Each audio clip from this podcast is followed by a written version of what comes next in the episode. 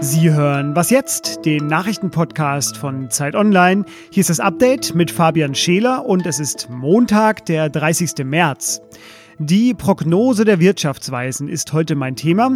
Sie wissen es vielleicht, die Wirtschaftsweisen beraten die Bundesregierung und haben heute ihre Analyse zur deutschen Wirtschaft in der Corona-Zeit vorgelegt.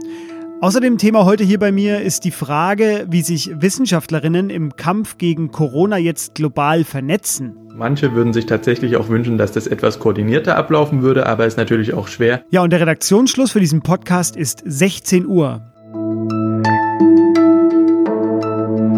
Sie sehen es ja selbst. Die meisten Geschäfte in Deutschland sind geschlossen. Die Autobauer gehen in Kurzarbeit und auch der Tourismus steht still. Auf Deutschlands Wirtschaft kommt eine sehr harte Zeit zu. So liest sich auch das Sondergutachten der sogenannten Wirtschaftsweisen, das heute veröffentlicht wurde. Und darin schreiben die Wirtschaftsforscher von drei Szenarien. Eine schwere Rezession sei aber ohnehin unvermeidbar. Im wahrscheinlichsten Fall schrumpft die deutsche Wirtschaft im ersten Halbjahr 2020 zwar, im Sommer könnte sich die Lage aber wieder erholen. Das hängt allerdings maßgeblich davon ab, wie effektiv die Ausbreitung des Coronavirus gestoppt werden kann. Die Gesundheitspolitik steht natürlich gerade über allen, das sagten auch die Wirtschaftsweisen. Und äh, die Wirtschaftsweisen haben deshalb auch ein Worst-Case-Szenario entworfen. Und darin schrumpft das Bruttoinlandsprodukt um 5,4 Prozent. Zum Vergleich, nach der Finanzkrise 2008 ging es noch weiter zurück. Da war das Bruttoinlandsprodukt 2009 um 5,7 Prozent geschrumpft. Ja, und die Wirtschaftsweisen, die sind ein Sachverständigenrat, der sich wissenschaftlich mit der gesamtwirtschaftlichen Entwicklung auseinandersetzt. Ja, ich weiß, schwere Kost hier am Montag direkt, aber sie beraten eben auch die Bundesregierung. Und der Vorsitzende ist Lars P. Feld und über die aktuellen Maßnahmen der Regierung sagt er, die äh, wirtschaftspolitischen Maßnahmen kurzfristiger Art sind unseres Erachtens äh, vom Grundsatz her genau richtig. Das Parlament in Ungarn hat heute ein Notstandsgesetz verabschiedet, das es in sich hat. Ministerpräsident Viktor Orban, der kann nun per Dekret regieren, also alleine, und er kann diesen Zustand immer wieder verlängern, ohne dass das Parlament zustimmen muss.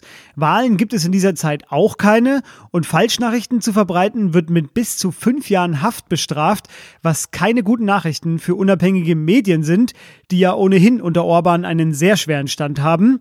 Kritik an Orbans neuem Notstandsgesetz, die kam praktisch von überall, nicht nur von der Opposition, die vom Orbanschen Königreich spricht, sondern auch vom Europarat und dem UN-Menschenrechtsbüro. Mehr zu diesem denkwürdigen Tag in Ungarn, auch bei uns im Was jetzt Podcast morgen, dann mit meiner Kollegin Pia Rauschenberger.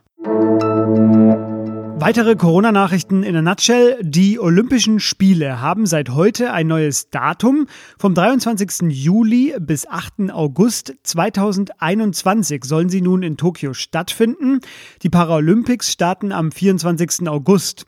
Zurück nach Deutschland, während die bundesweite Debatte über ein Ende der Ausgangssperren weitergeht, hat Bayern seine strenge Ausgangssperre bis 19. April verlängert. Bisher galt sie bis zum kommenden Freitag. Und alle Österreicherinnen und Österreicher lernen nun das neue Wort Schutzmaskenpflicht. Die gilt ab Mittwoch. Ich bin mir vollkommen bewusst, dass Masken für unsere Kultur etwas Fremdes sind. Es ist nicht Teil unserer Kultur und es wird eine große Umstellung sein. Zielsetzung ist natürlich mittelfristig, diese Masken dann nicht mehr nur im Supermarkt, sondern auch darüber hinaus zu tragen, überall dort, wo ein Vorbeigehen, ein Kontakt haben mit Menschen stattfindet. Jetzt kommen wir zur Frage des Tages. Da hat uns via Facebook leider keine einzige erreicht. Das ist natürlich ein Riesenskandal.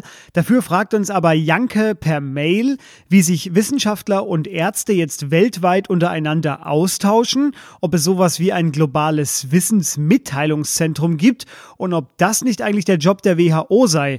Das sind jetzt zwar drei Fragen, ich habe sie aber alle weitergereicht an unseren Wissensredakteur und mittlerweile auch Stammgast hier, Florian Schumann und hier ist seine Antwort. Ja, das ist eine sehr gute Frage, die auch gar nicht so leicht zu beantworten ist. Generell ist es natürlich so, dass Forscherinnen und Forscher ständig im Austausch sind. Die schreiben sich E-Mails, fragen was äh, die Ergebnisse von anderen Arbeitsgruppen zu bedeuten haben zum Beispiel. In der aktuellen Situation ist es deswegen auch so, dass äh, viele Forscher ihre Arbeiten, auch wenn sie noch nicht begutachtet sind, schon mal auf Preprint-Plattformen hochladen, wo andere Forscherinnen und Forscher sie einsehen können und kommentieren können. Das ist dann auch sowas ähnliches wie so eine Plattform, wo man sich austauschen kann. Als globales Vermittlungszentrum würde ich vielleicht am ersten die Weltgesundheitsorganisation WHO tatsächlich sehen. Sie ist es auch, die zum Beispiel jetzt eine Studie gestartet hat, welches Medikament am besten wirkt gegen Covid-19. Und dann gibt es natürlich noch Zusammenschlüsse innerhalb von Ländern oder über mehrere Länder hinweg, die verschiedene Teilfragen jetzt während der Pandemie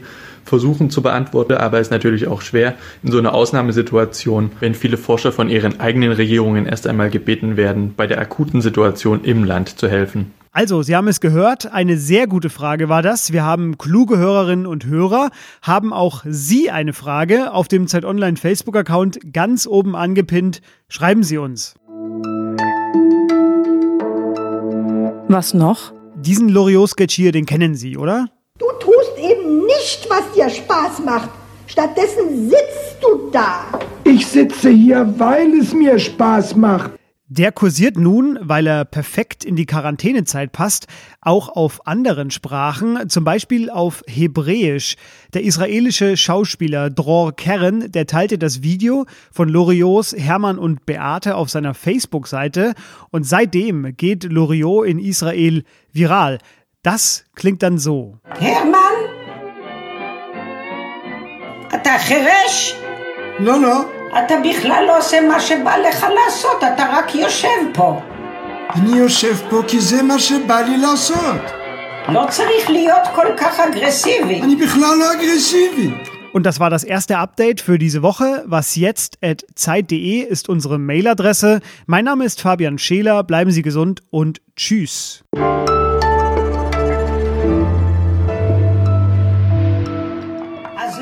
Lotso Ekalai. Ani Lotso Ekalai.